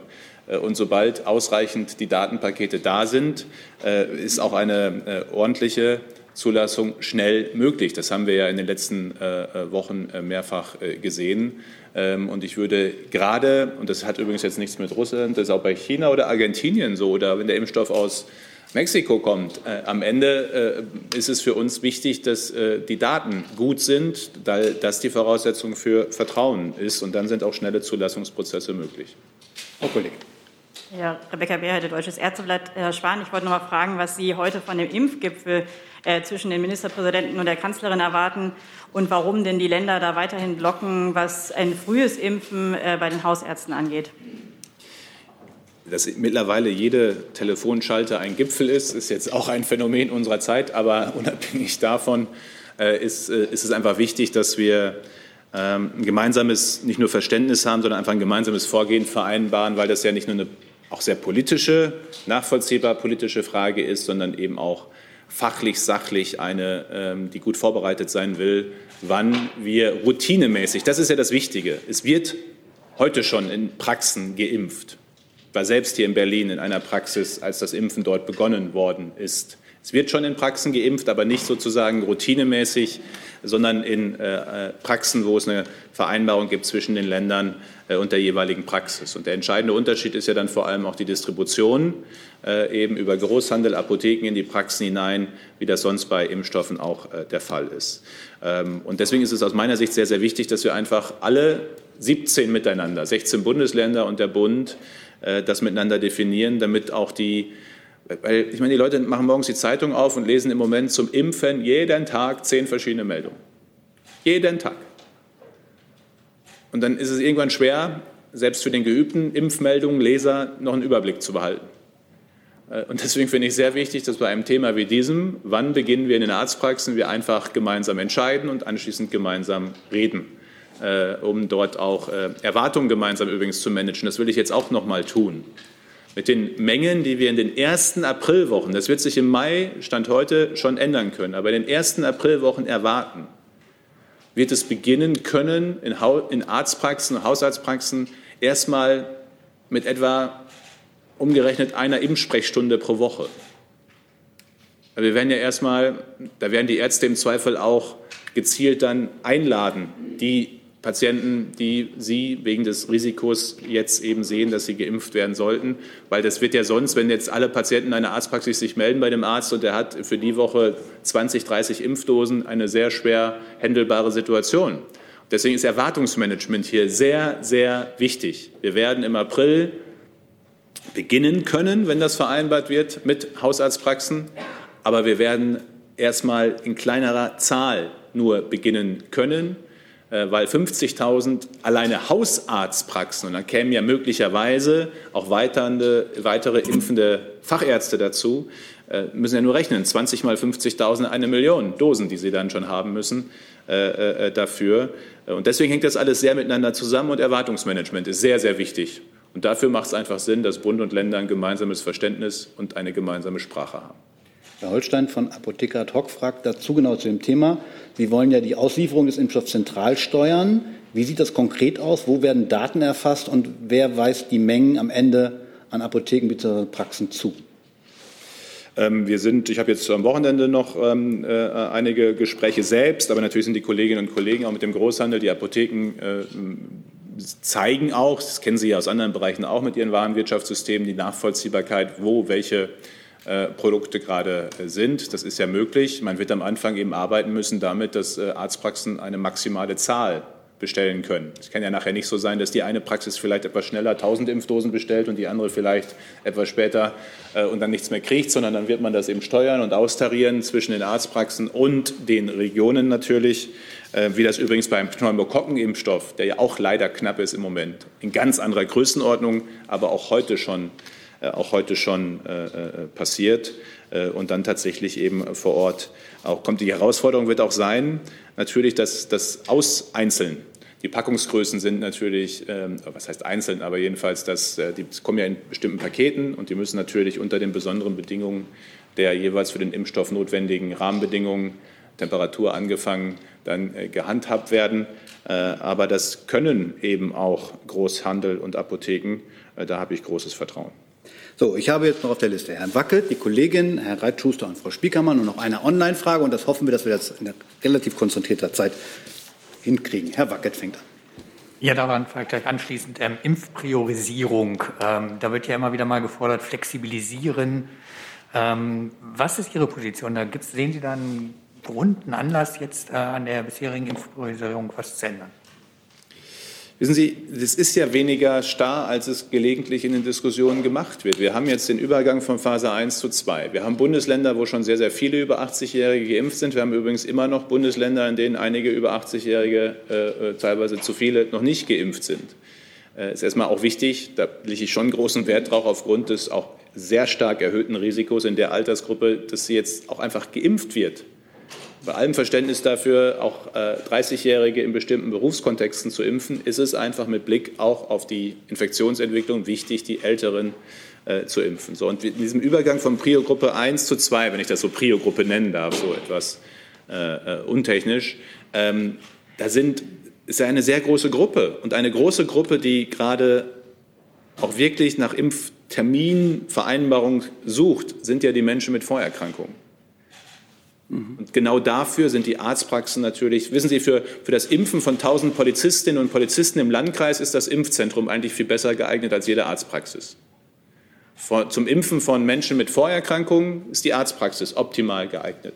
Und insofern kann man da ja auch ähm, die Aufgaben sozusagen klar rea aufteilen. Und das ist auch das Ziel, dass wir in den Arztpraxen vor allem zuerst einmal diejenigen mit Vorerkrankungen äh, impfen, Pflegebedürftige zu Hause, die natürlich die Ärzte viel, viel besser auch erreichen äh, können oder die Kontaktpersonen von Pflegebedürftigen, die sie viel besser identifizieren können, viel verlässlicher als jedes, jede andere Logik. Äh, und damit gibt es jetzt schon sehr viel Flexibilität, sehr viel Flexibilität, wo wir auch ausdrücklich in der Verordnung gesagt haben, dass man abweichen kann von den Priorisierungsgruppen, wenn es vor Ort in der Situation Sinn macht, um schneller impfen zu können an einem Abend weil noch Impfdosen da sind die Möglichkeit der Hotspot-Impfung äh, oder Ring- und Riegelimpfung, äh, etwa in den Grenzregionen zu Tschechien oder zu Moselle. Also wir haben ja schon sehr viel Flexibilität, aber wir dürfen halt einen Eindruck auch nicht erwecken. Stand heute sind 1,6 Millionen Dosen AstraZeneca unverimpft. 1,6 Millionen. Wir können jetzt nicht sagen, da können jetzt 50 Millionen sozusagen nach dem Windhund-Prinzip sich auf 1,6 Millionen Dosen irgendwie äh, äh, äh stürzen, in Anführungszeichen. Ich finde schon sehr wichtig, dass diese Dosen vor allem genutzt werden für diejenigen, die ein Risiko haben.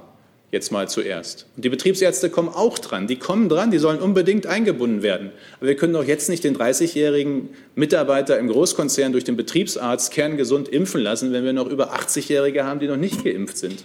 Also ich finde schon sehr wichtig, bei aller Flexibilität, die wir mittlerweile haben, wer genau hinschaut, ist die Impfverordnung sehr pragmatisch. Also kein Grund für Änderung. Bitte? Kurz gefasst, keinen Grund sehen Sie für eine Änderung der Impfverordnung. Im Grunde ein Grund dafür, das, was in der Impfverordnung möglich ist, auch zu leben. Herr Lauterbach. Ich stimme dem zu. Ich würde die Impfverordnung auch nicht verändern. Ich will nur den einen Hinweis geben. Von allen Gruppen, die geimpft werden, ist die Gruppe, die jetzt in den Vordergrund gerät, die Impfgruppe 2 die Impfgruppe, die, wenn jetzt die dritte Welle käme und wir würden nicht impfen oder nicht schnell genug impfen, die meisten Lebensjahre und die meiste Lebensqualität verliert. Weil das sind diejenigen, deren Restlebenserwartung noch relativ hoch ist, die aber ein sehr hohes Risiko tragen. Die Impfgruppe 1, die wir zu Recht zuerst geimpft haben, hatte eine deutlich kürzere Lebenserwartung wegen des hohen Alters der Betroffenen natürlich. Aber die Impfgruppe 2, die wir jetzt impfen, das sind diejenigen, die besonders viele Lebensjahre verlieren und die auch ein extrem hohes Risiko tragen. Daher ist gerade jetzt die Einhaltung der Impfordnung aus meiner Sicht von größter Bedeutung. Ich stimme daher äh, Herrn Spahn in dem Punkt ausdrücklich zu. Wir sollten jetzt nicht mit der Impfordnung und mit der Reihenfolge experimentieren. Frau Kollegin. Ja, vielen Dank. Sie haben ja vorhin beide betont, wie lange Sie sich kennen und wie gut Sie zusammenarbeiten. Das würde mich mal interessieren, wie, wie, man sich das vorstellen muss. Also ist Herr Lauterbach irgendwie eingebunden bei Ihnen im Ministerium? Sitzt er dabei, wenn sich der Stab trifft? Oder schicken Sie dem Minister eine SMS? Lieber Jens, macht das nicht mit dem Impfstopp. Also wie sieht Ihre Zusammenarbeit aus? Also ich pflege über die Frage, wie ich mit Kolleginnen und Kollegen oder auch anderen kommuniziere, jetzt hier nicht mich in der Öffentlichkeit äh, auszulassen. Ich kann Ihnen nur eins, wie gesagt, sagen. Ich meine, wir haben jetzt schon auch viele Verhandlungen miteinander äh, geführt über Gesetze. Das, die eigentliche Arbeit im Gesundheitsministerium ist ja Gesetze machen. Das operative Tätigsein ist ja in normalen Zeiten eher äh, nicht äh, Hauptteil eines Bundesministeriums für Gesundheit. Ähm, wenn immer wir uns was zu sagen haben, finden wir uns. Herr Reitschuster. Herr Spahn, Herr Professor Lauterbach, laut Statista sind in der Altersgruppe der unter 50-Jährigen seit Beginn der Pandemie 387 Menschen gestorben.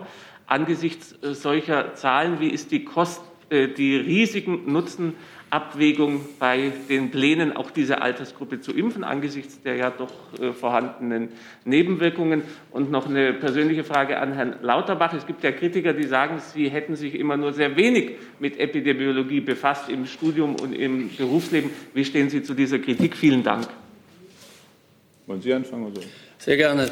Zunächst einmal bei den äh, jüngeren Menschen steht tatsächlich der Tod nicht im Vordergrund. Gott sei Dank, sage ich einmal. Aber man darf trotzdem die Bedeutung dieser Erkrankung für jüngere Menschen nicht unterschätzen. Das Long-Covid-Syndrom, über welches wir viel zu wenig sprechen, das wirkt wie ein Krankheitstsunami für diese Altersgruppen. Wir müssen davon ausgehen, auf der Grundlage neuerer Studien, selbst wenn man konservativ abschätzt, dass bis zu 10 Prozent derjenigen, die in der Altersgruppe 30 bis 50 erkranken, bleibende, zumindest für längere Zeit bleibende Schäden haben.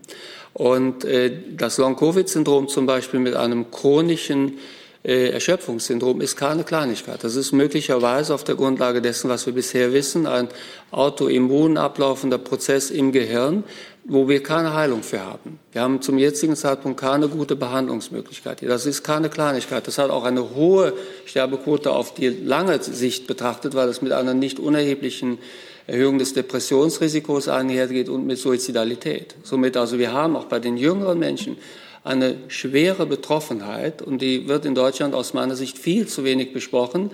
Wir haben auch bisher viel zu wenige Rehabilitationszentren. Es gibt viele jüngere Menschen, die erkrankt sind in der ersten Welle und jetzt noch nicht voll in den Arbeitsprozess wieder integriert werden konnten. Von daher, Sie haben recht. Es ist also, was die Sterblichkeit alleine angeht, ist es zum Glück nicht so dramatisch, aber wenn wir es jetzt laufen ließen, Ceteris Paribus, wir würden es jetzt wirklich laufen lassen, dann hätten wir auch bei jüngeren Menschen viele Todesfälle. Somit, also ich finde, die Strategie ist einfach dominant. Wir müssen versuchen, als Gesellschaft das zu bewältigen, bei den jüngeren Menschen die langen Verläufe bewältigen, bei den älteren Menschen Tod und lange Verläufe. Und schließlich die Kritik, ob ich mich mit Epidemiologie viel beschäftigt habe oder nicht, das kommt darauf an, wie man sich also die Beschäftigung vorstellt. Ich habe als Wissenschaftler mich sehr stark dafür eingesetzt und sehr stark gearbeitet im Bereich der Sekundärprävention von äh, chronischen Erkrankungen, insbesondere Diabetes, beispielsweise Disease Management Diabetes. Das war ein Forschungsschwerpunkt. Der hat übrigens dann auch dazu geführt, da haben wir zusammengearbeitet, Herr Spahn und ich, so lange kennen wir uns schon, dass wir die Disease Management Programme für also äh, Blutzucker eingeführt haben, womit man versucht, diese Komplikationsraten also einzudämmen. Somit also äh, ich bin persönlich mit meiner Ausbildung und auch mit meiner Forschungsleistung im Bereich der Epidemiologie zufrieden. Das sehen auch viele Fachkollegen so. Aber es muss nicht jeder so sehen. Und also äh, niemand ist jenseits von Kritik. Ich arbeite nach wie vor jeden Tag wissenschaftlich als also Bundestagsabgeordneter wenn ich das nicht täte im Übrigen, könnte ich zum jetzigen Zeitpunkt auch bei der Pandemiebewältigung mit Spezialisten mich nicht austauschen, dann wäre ich längst abgehängt. Und das wäre auch längst den Kolleginnen und Kollegen äh, nicht verborgen geblieben. Herr Schade? Ich schließe mich an.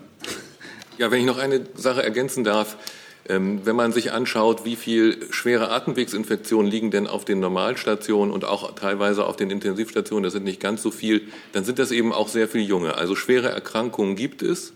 Es gibt den Endpunkt Tod, das ist äh, richtig, der ist nicht so häufig. Aber schwere Erkrankungen mit Krankenhauseinweisungen, also Pneumonien, schwere Atemwegsinfektionen, da haben die Jungen eben auch einen großen Anteil. Und der zweite Punkt, den ich noch sagen möchte, es, es gibt nur, man muss immun werden. Das ist anders kommt man da nicht raus, als Individuum und als Gesellschaft. Wir müssen in die Immunität. Und die Immunität kann man auf zwei Wege erreichen. Entweder ich lasse mich infizieren, das ist die schlechtere und risikoreiche Variante, oder ich lasse mich impfen. Langfristig wird jeder Mensch, außer die Neugeborenen natürlich, die nicht, aber langfristig werden praktisch alle Menschen in Deutschland, Ausnahmen mag es geben, bei Eremiten und Einsiedlern, der wird immun werden. Entweder durch die Infektion oder die Impfung. Und ich kann nur dringend empfehlen, die Impfung ist der bessere Weg. Frau Spiekermann, jetzt letzte Frage jetzt hier im Saal und danach noch zwei Online-Fragen. Bitte schön. Ich möchte noch zum Anfang der Pandemie, da war es ja so, dass die Bevölkerung tatsächlich gesagt hat, also wir gemeinsam, wir schaffen das irgendwie und auch viele Maßnahmen verstanden wurden. Jetzt ist es aber so, dass das Misstrauen oder das Nichtverstehen wächst, wenn zum Beispiel diese Ministerpräsidentenkonferenz, sage ich mal, rauskommt und sagt, äh, die Friseure werden jetzt öffnen, oder wenn man mit Inzidenzen 35, 50, 100, also wenn Politik nicht mehr so nachvollziehbar ist, nehmen Sie auch eine Form der Entfremdung wahr? Was wir sehen, ja auch in Umfragen sehen, aber es ist auch persönliche Empirie, wenn Sie es so nennen wollen, äh, natürlich, weil ja auch viele direkte, zumindest leider ja nicht im direkten Austausch, sondern dann digital oder Handy-Rückmeldungen äh, kriege. Ja, merken wir ja alle, dass erstens nach zwölf Monaten das Land insgesamt rundgescheuert ist, dass, dass, dass zwölf schwere Monate für sehr, sehr viele, für die allermeisten gewesen sind und dass ja jeder von uns das in sich trägt, diese Zerrissenheit. Eigentlich zu wissen, dritte Welle, was notwendig ist, in unterschiedlicher Ausprägung, aber irgendwie, glaube ich, hat das jeder in sich, selbst der, der es leugnet. Und gleichzeitig irgendwie dieses, es muss doch jetzt mal vorbei sein und jetzt ist auch gut und ich will eigentlich mal wieder, dass es ist wie vorher. Äh, und diese Zerrissenheit, die jeder in sich hat, haben wir auch in der gesellschaftlichen Debatte und die spiegelt sich dann eben auch, muss man auch mal sagen, natürlich in Bund-Länder-Beratungen äh, äh, wieder. Das sind ja keine Beratungen über Wahrheitsfragen, es sind idealerweise Beratungen auf Grundlage von Fakten, aber am Ende sind es ja Abwägungsentscheidungen, politische Entscheidungen, die dort getroffen werden und zu treffen sind, ähm, wo Infektionsgeschehen eine wichtige Rolle spielt Gesundheitsschutz aus meiner Sicht eine, die stärkste Rolle spielt, aber eben keine absolute. Und das Zweite ist natürlich die Frage von Akzeptanz, Unterstützung, Mitgehen, hat ja auch viel damit zu tun, wie wir gemeinsam auftreten. Ähm, und wenn diejenigen, die Entscheidungen treffen, dann selbst die größten Kronzeugen für die Kritik sind, dann wird es halt auch schwierig äh, am Ende äh, für Akzeptanz und Mitgehen. Und deswegen kann ich halt nur immer dafür werben, dass wenn wir was gemeinsam entscheiden, wir es entweder gemeinsam besprechen und korrigieren, wenn es was zu korrigieren gibt, äh, oder es eben auch gemeinsam vermitteln. Dann habe ich jetzt noch. Hey Leute, hier sind Thilo. Und Tyler. Junge Naiv gibt es ja nur durch eure Unterstützung. Hier gibt es keine Werbung, außer für uns selbst. Das sagst du jetzt auch schon ein paar Jahre, ne? Ja. Aber man muss ja Aber mal wieder darauf halt, hinweisen. Ne? Stimmt halt. Ne?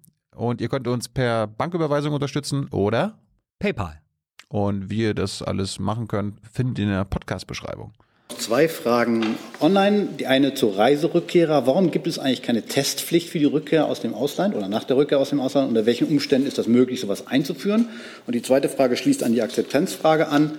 Äh, Herr Minister, welchen Anteil am schwächelnden Erscheinungsbild der Union schreiben Sie sich durch Ihre Arbeit eigentlich selbst zu? Wie hoch war aus Ihrer Sicht der Impfgroll Ihres Erachtens bei den Landtagswahlen am vergangenen Sonntag? Der Impfwas? Impfgroll.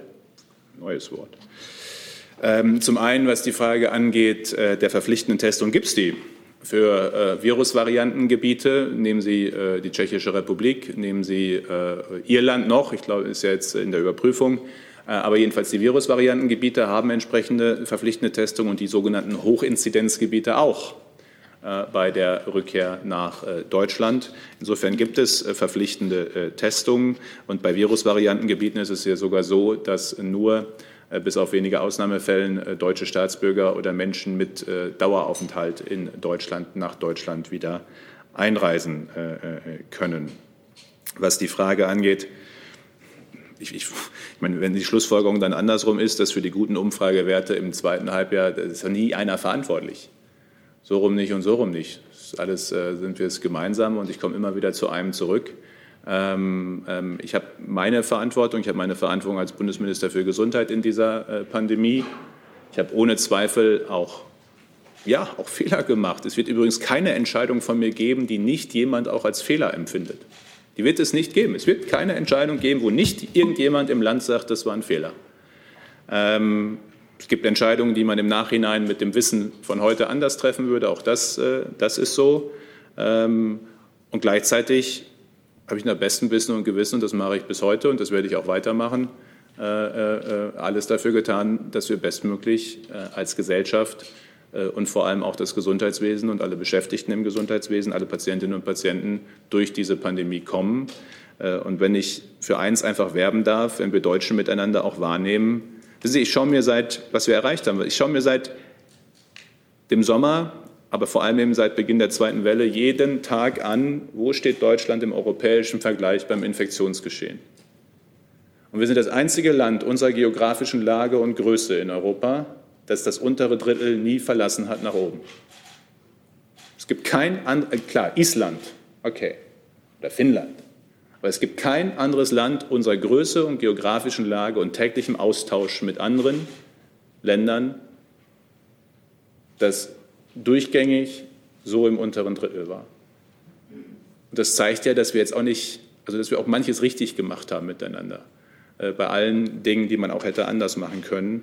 Äh, und das ist es doch am Ende, worum es geht. Nicht, nicht irgendwie um Umfragen oder nicht Umfragen. Am Ende geht es darum, dass wir durch die schwerste Phase der Bundesrepublik Deutschland und anders als jede Sturmflut und jede Finanzkrise, die irgendwie am Ende auf wenige Tage beschränkt ist, Finanzkrise bis Montagmorgen, Börse öffnen, muss entschieden sein. Okay, ein Wochenende. Das geht jetzt seit zwölf Monaten. So etwas hat die Bundesrepublik Deutschland noch nicht erlebt. Und das ist das, worauf wir uns, denke ich, alle fokussieren sollten und nicht auf die Frage von äh, Umfragen. Vielen Dank, Herr Minister. Damit haben wir es geschafft, trotz etwas Überziehung alle Fragen abzuarbeiten. Ich danke Ihnen, Herr Minister, Herr Schade, Herr Lauterbach. Dankeschön. Wir freuen uns, wenn Sie uns nächsten Freitag uns wieder beehren werden. Schönen Dank.